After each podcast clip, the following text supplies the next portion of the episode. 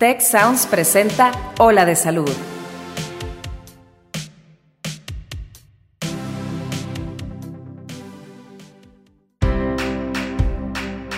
Esto es Ola de Salud. Yo soy Fernando Castilleja. Y yo soy Marcela Toscano. Y aquí comienza tu ruta de bienestar. Hola amigos, bienvenidos a Ola de Salud. Yo soy la doctora Marcela Toscano y como siempre me encanta que estemos reunidos analizando y platicando temas de actualidad. Como saben, estamos haciendo una eh, serie especial de temas que tienen que ver con el COVID-19, con la cuarentena y un tema obligado es el tema del estrés y la ansiedad.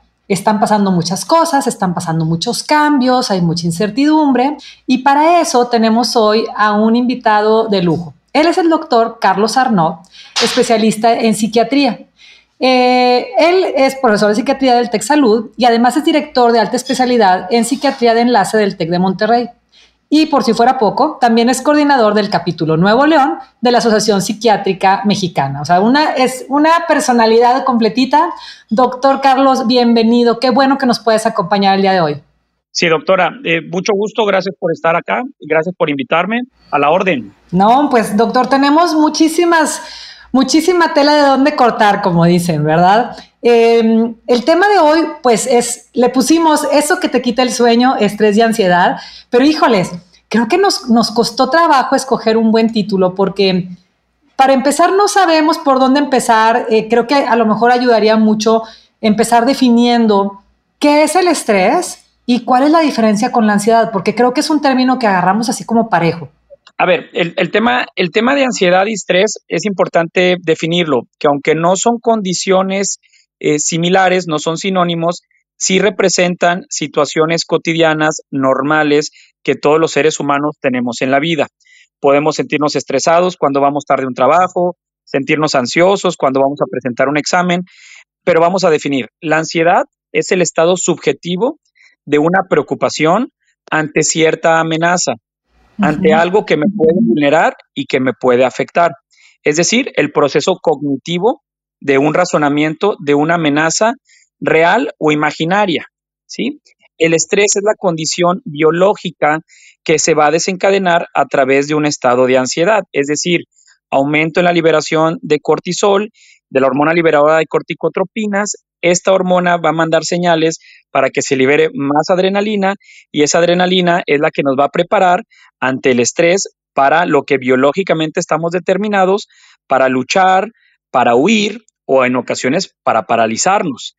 Mm, o sea que hace cuenta como la ansiedad empieza en la mente y el estrés es la manifestación de esa ansiedad en el cuerpo, ¿te entendí bien? Es correcto. Y cuando hablemos de la mente, hablaría del cerebro, porque la, la condición de la mente, podemos eh, perdernos en el mundo eh, etéreo de la mente como un ente eh, inexistente, aunque aterrizándolo a la parte neurobiológica, es decir, la ansiedad es un es una manifestación subjetiva de procesos neurobiológicos del cerebro que se van a manifestar posteriormente en un estrés con manifestaciones físicas somáticas.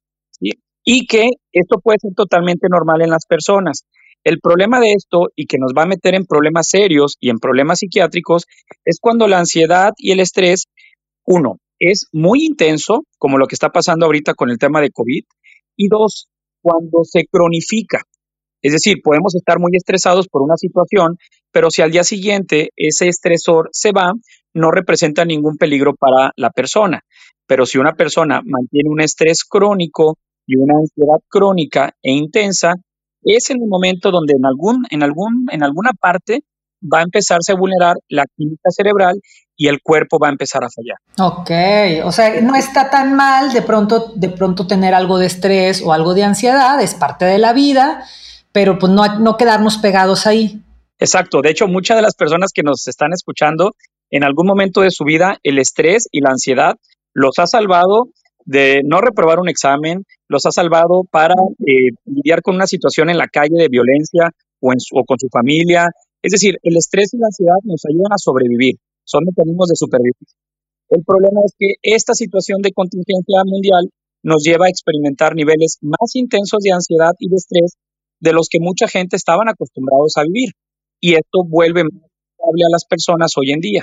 Como que nos, nos está pegando por muchos eh, ángulos el estrés y la ansiedad con el COVID, porque a lo mejor parte es lo que realmente sabemos, si tienes a un familiar enfermo o algún conocido, parte lo que no sabemos y que nada más escuchamos.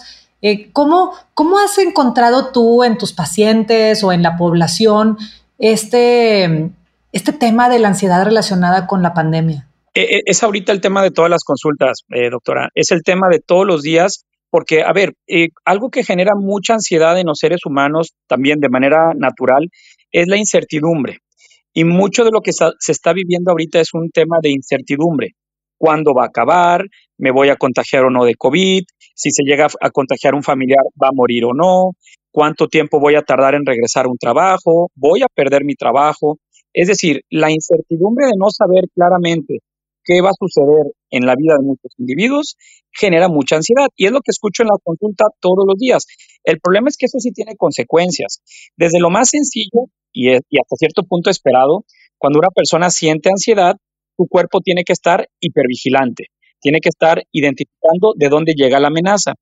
¿Cómo un cuerpo va a poder tener una buena calidad de sueño si percibe que hay una amenaza real en su entorno? Entonces, lo primero que estamos viendo son problemas de insomnio, problemas de dificultad para quedarse dormido o en el otro, en el otro lado, cuando estamos bajo un estrés constante y tenemos que liberar mucha adrenalina, en algún momento el cuerpo se va a sentir sumamente fatigado, cansado, porque nuestro cuerpo no está diseñado para vivir mucho tiempo estresado. Entonces vamos a ver personas cansadas, fatigadas, que duermen mucho y por lo tanto, ante tanto estrés, luego viene el tema de querer comer mucho porque me siento tan ansioso y solamente con comer mucho puedo bajar mi ansiedad y empieza a ser un ciclo de, conductas, de emociones y de pensamientos que muchas personas va a desarrollar, van a desarrollar trastornos psiquiátricos. Y peor aún, los que ya los tenían, que no son pocas personas, 350 millones de personas en el mundo antes de COVID tenían depresión, no sabemos cuántas más vayan a tener, pero una gran cantidad de personas van a desarrollar depresión y los que ya la tenían muy probablemente van a empeorar sus síntomas de depresión.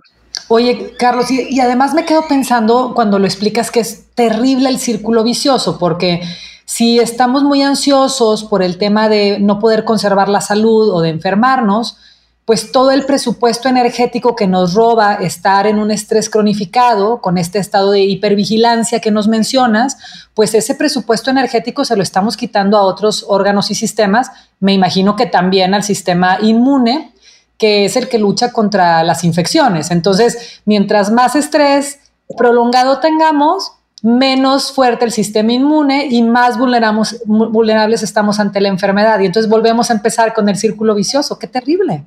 Sí, ahí me, permito explicar un poquito y qué bueno que se comentó el tema de, la, de parte del estrés y el sistema inmunológico. La única forma, o, o, de las formas más bien, porque hay varias formas, de cuidar nuestro sistema inmunológico tiene que ver con nuestras conductas, tiene que ver con nuestra buena calidad de sueño.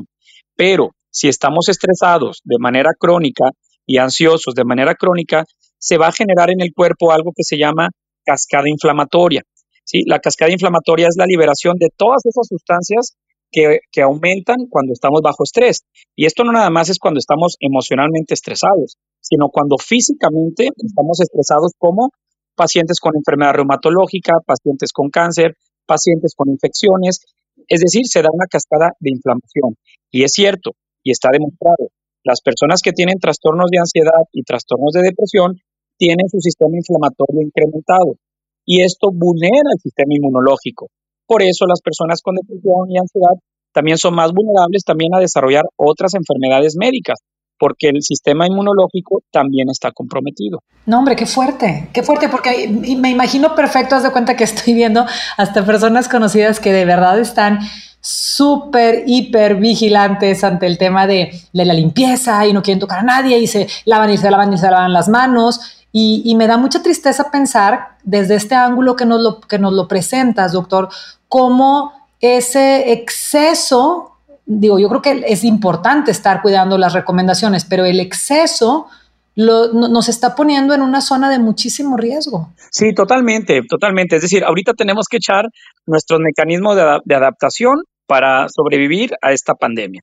Pero eso implica ponernos más alertas. Pero llega un momento donde cruzamos esa línea y ya no nos damos cuenta que la cruzamos. Como bien dice, lavarnos las manos excesivamente, estar escuchando noticias todo el tiempo, estarme sobreinformando en Internet y en noticieros sobre todo lo que ocurre, por supuesto que eso no nos va a ayudar.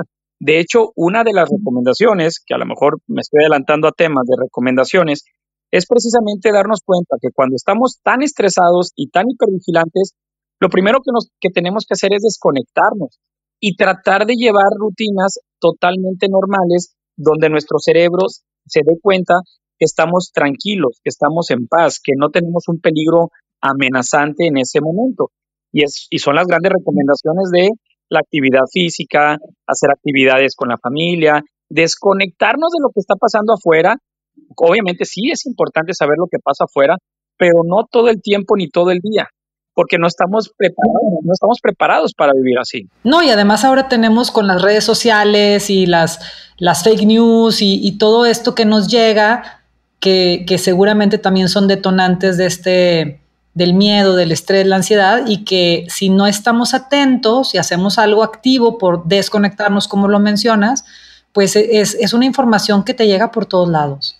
Y, de hecho, es totalmente de acuerdo. De hecho, muchos de, de los síntomas de ansiedad que últimamente escucho en mi consulta tiene que ver con historias falsas que las pacientes van o las personas vamos eh, de, reenviando nuestros celulares, viendo en internet. Y ahí es donde yo creo que también hay una responsabilidad social de cada uno de nosotros, empezando por los médicos, para evitar dar esas noticias falsas en internet o en redes sociales, porque muchas personas van a batallar en discernir qué es real de lo no real. A lo mejor para el médico puede ser más evidente, pero para mucha gente que no está en el contexto médico, científico, pueden tener esa dificultad para identificarlo y ser generador mucho mayor de niveles de ansiedad. En un afán de ayudar, pues está estorbamos. Oye, doctor, y, y otra cosa, porque, no sé, mira, te platico, ayer estábamos aquí en la, en la comida y estábamos como en esta discusión de, oye, pues están reactivando algunos comercios, ¿cómo vamos a, a, replantearnos las nuevas reglas de, la casa, porque pues hay que poner orden, si no todo el mundo quiere salir, etcétera. Y entonces me daba cuenta cómo estábamos en un péndulo. Y, esa es la pregunta a la que voy. ¿Cómo le hacemos para no hacer péndulos tan amplios entre el exceso de cuidados y de atención en las noticias y, y esta hipervigilancia a irnos al otro péndulo de, ¿sabes qué? Esto ya es demasiado, que era parte de lo que se oía en la narrativa de la plática de ayer. Esto ya es demasiado, se me hace que es puro rollo. Este, YOLO, hay que vivir y vámonos al otro extremo. Como que ambos creo que son manifestaciones eh, distintas del mismo problema de estrés y ansiedad, que a lo mejor algunas personas lo toman de una forma muy activa, que se nota que están ansiosos porque hacen cosas, y otros están igualmente ansiosos, pero están en la negación total. ¿Será? ¿Será posible eso? Híjole, eh, muy buena pregunta y el tema es que depende. ¿Y de qué va a depender? De muchas cosas. Por ejemplo, yo me, yo me pongo a pensar en, la, en el ama de casa donde eh, recibe violencia física de su esposo todos los días. Lo que quiere es que el esposo ya se salga de la casa, ¿no? Y desafortunadamente es una historia muy común en nuestro México. Es decir, depende del contexto familiar, depende de la personalidad, depende del contexto económico que está viviendo la persona que ya quiere y necesita salir para generar sustento a su familia. Es decir, va a depender de muchas cosas. Lo, que sí estoy totalmente de acuerdo es que no podemos llegar al extremo de me quedo de, manera confinada, aislada, eh, extremista en los temas y obsesivos de limpieza y tampoco me puedo en algún momento irme al otro péndulo de ya me salgo y no importa y aunque me contagie, ¿no? Sí, o no está pasando nada, es un invento que alguien se inventó. o, o, negar, ¿no? Porque de hecho la negación es un mecanismo de defensa. Muy primitivo, por cierto, muy primitivo. O sea, no podemos negar que esto está pasando, que esto es real, pero que también nos evidencia como sociedad que aquellas personas que incurren en este tema de negación y que esto no existe, pues desafortunadamente también es un tema de ignorancia, de, de dificultades en la educación y, pone evidencia a nuestro país en ese tema, desafortunadamente.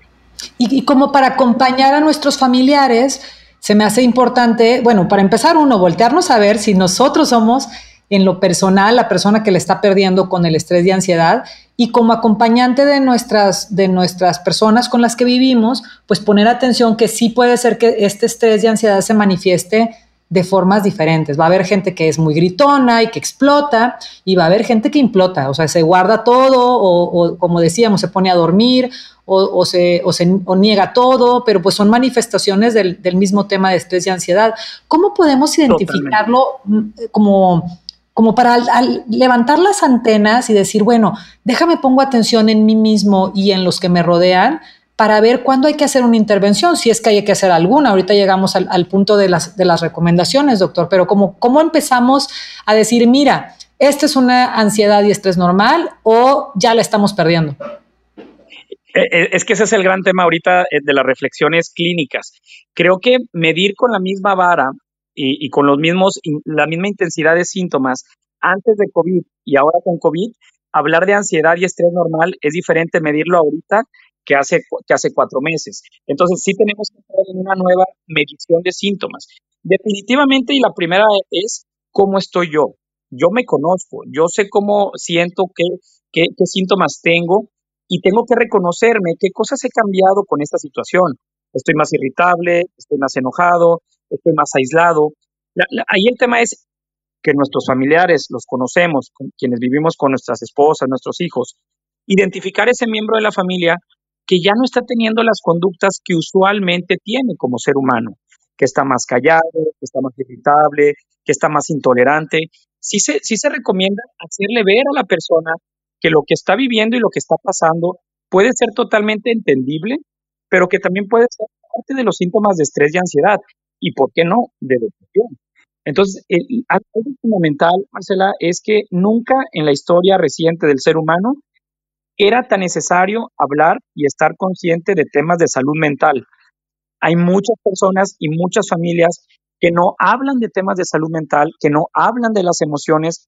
Bueno, la historia nos pone en el momento para decir, ahorita tenemos que hablar de esto, tenemos que hablar con nuestros hijos, que identifiquen cuándo están enojados, cuándo están felices, con nuestras esposas cuándo están tristes, porque nunca había sido tan importante darnos cuenta la manera en que nuestras emociones van cambiando. Claro, era muy fácil nada más voltearnos y salirnos de la casa y decir, bueno, al rato vengo y que se te pase solo, pero ahorita vos guardados, ¿cómo le haces? Exacto, y, exacto. Y luego, como muchas personas lidian con ese tipo de situaciones a través del consumo de sustancias. Qué interesante que cuando se anunció en Monterrey que se iba a dejar de producir cerveza, ¿qué hicieron muchos eh, regiomontanos? Pues me voy a comprar toda la cerveza que pueda.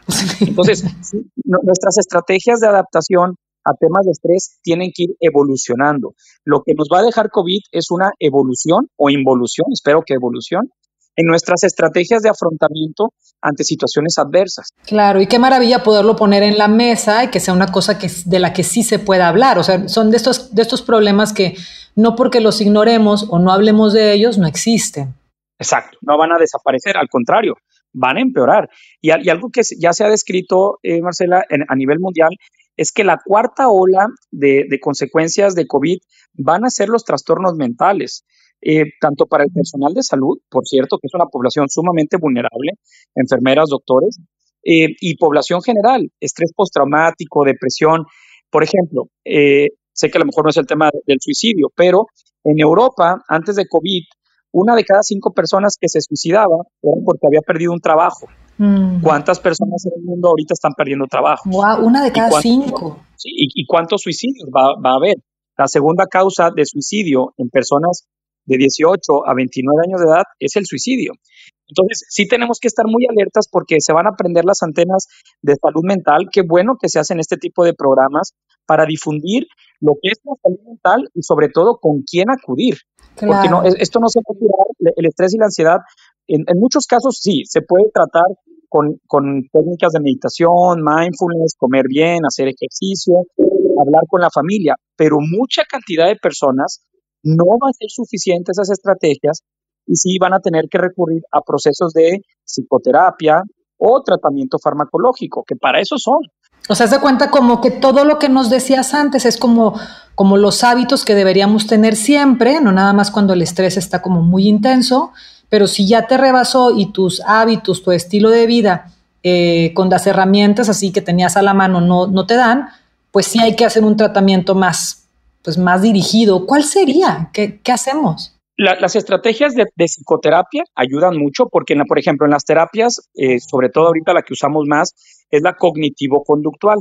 La terapia cognitivo-conductual le ayudamos a la persona a identificar cuáles son los pensamientos que puede estar distorsionando, catastrofizando, adelantándose y obviamente ese pensamiento va a generar emociones y va a generar conductas. Ese es un tipo de, psicoterapia muy bueno que aplica ahorita en tiempos de COVID, la cognitivo-conductual. Además me imagino que es una terapia muy rápida, ¿no? Como que inmediatamente te da herramientas para en ese mismo día sentirte un poquito mejor. Sí, sesiones, son sesiones breves, 6 a 12 sesiones, y ayudamos rápidamente a que la persona identifique pensamientos distorsionados. Y esto lo puede dar el psicólogo, el psicólogo clínico y el psiquiatra. ¿sí? Cuando la psicoterapia no puede ser suficiente y la persona sigue teniendo síntomas de estrés, ansiedad, ataques de pánico, que luego hablamos también de ataques de pánico, definitivamente el tratamiento farmacológico va a ayudar, porque a ver, el cerebro también se enferma y, el, y, ahorita el cerebro está tan vulnerable a enfermarse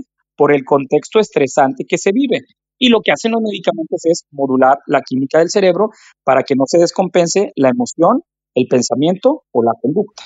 Ok, pero obviamente me imagino que hay que tener como, como decías, bien asesorado por un muy buen médico, porque yo creo que también ahí pendulamos entre tenerle mucho miedo, apoyarnos con el medicamento, que como dices, el cerebro también se enferma, y por otro extremo, en el otro lado del péndulo, gente que abusa del medicamento. O sea, nadie te lo indicó, pero ahí lo tienes así como, como aspirina. Ay, es que hoy estoy un poquito estresadito y lo agarran así como si fuera pues un sugus, no sé qué decirte. Sí, sí. Y, es el, gran tema. Antes de COVID, el estigma hacia la salud mental y hacia los tratamientos psiquiátricos, solamente por debajo del VIH, las enfermedades psiquiátricas son las más estigmatizadas. ¿sí? Pero, a ver, ya no podemos hablar de estigma en salud mental. Ya no puedo decir, es que tengo miedo de hacerme adicto al antidepresivo. Yo le pregunto a las personas, a ver, si usted toma un antihipertensivo, ¿Se está haciendo adicto a un antihipertensivo? Por supuesto que no. Quiere decir que el cuerpo se descompensó y hay una estrategia farmacológica para compensarlo. Somos muy injustos con el cerebro a la hora que hablamos de tratamientos y diagnósticos, pero esto tiene que reflejar los paradigmas de una sociedad de cómo vemos las enfermedades mentales. No nada más se trata de locura, se trata de estrés, de ansiedad, de pánico, de depresión, y los psiquiatras somos los que ayudamos en ese tema. Y no dejarla ir a, que sea tan grave, con tanto tiempo sin tratamiento, que después el regreso a la salud sea muy complicado. Totalmente. la primera causa en el mundo por las cuales las personas antes de COVID no iban a trabajar era por depresión, porque la depresión te, roba la voluntad, te roba la motivación, te quita el deseo de vivir y de hacer cosas. Entonces, si, si sabemos que causa mucho problema en el mundo y que las personas pueden tardar hasta ocho años en llegar con el psiquiatra a recibir un tratamiento por depresión, esos tiempos son valiosos. Ocho años de calidad de vida, ocho años de funcionamiento. No podemos permitir que nuestra sociedad hoy en día pasemos tanto tiempo sin que recibamos tratamiento, porque primero van a ir con la vecina, con el curandero, con el de los imanes, con el herbolario y luego con la psicóloga, que en muchos casos ahí se mejoran, y después terminan yendo con el psiquiatra. No puede pasar tanto tiempo. Es como cuando este, tenemos diabetes, las personas, pues lo primero que van a hacer es ir con el endocrinólogo. No van a ir primero con, con la herbolaria. Entonces tenemos que cambiar esa cultura de tratamiento de enfermedades psiquiátricas. Sí, es el estigma, lo que comentabas. Y, y una cosa, pues ya parece que vemos la luz al final del túnel, pues ya hasta parece de risa que dicen, ya en dos semanas va a ser el pico máximo, y como ese, ese meme que me tocó leer y léelo cuando sea y no importa, ¿verdad? Siempre parece que es lo mismo, pero eventualmente esto tiene que, cambiar y eventualmente vamos a tener que volver a salir con un poquito más de regularidad a, la, a una nueva normalidad, como le llaman ahora. Eh, ¿qué, ¿Qué consejos nos podrías dar, doctor, como para caminar ese regreso sin bueno, a lo mejor no, no quiero decir sin vivir la ansiedad, porque creo que la ansiedad va a ir, va a ir, va a ir con nosotros, pero para poder caminar junto con esa ansiedad eh, sin que se nos monte en los hombros y nos aplaste. Sí, e, ese va a ser el gran reto en el mundo. De hecho, las personas, por ejemplo, en Italia y España dicen, tengo más miedo de ir a un restaurante ahorita que están regresando todos que antes que estaban todos confinados. Entonces sí, la ansiedad nos va a acompañar en el camino, pero tenemos que adaptarnos a que va a haber una nueva era del ser humano, de que vamos a ir a, los supermercados de aquí a mucho tiempo con cubrebocas, que la higiene va a tener que ser importante siempre. Entonces, no llegar a ese extremo, pues es la recomendación, pero es bien difícil para muchas personas hacerlo. ¿Qué es lo que yo sugeriría? Tomarlo como con calma, no catastrofizar, Mm, y, también llegar a un punto que esto tampoco es letal en toda la población. Población vulnerable es, la que se está afectando más, pero lo más probable es que 80% de nosotros en algún momento nos vamos a contagiar de COVID. Lo que no queremos es hacerlo todos al mismo tiempo. Entonces, sí, hay una normalidad que se va a dar de manera eventual, nueva normalidad, y que tenemos que utilizar toda nuestra capacidad cognitiva y de razonamiento para hacer lo que nos recomiendan autoridades y para tratar de mantener la mayor tranquilidad que se pueda. Híjole, pues el, tema nos da como para tomarnos un café, pero de esos extra grandes, doctor. Qué bárbaro. No, de verdad te lo digo, muy interesante. Creo que este tema hay, que seguirlo poniendo en la mesa, como tú dices, cada vez más frecuente y, no nada más ahora que, que, estamos hablando de COVID, sino en la vida post-COVID y, en el, y en el día a día en general.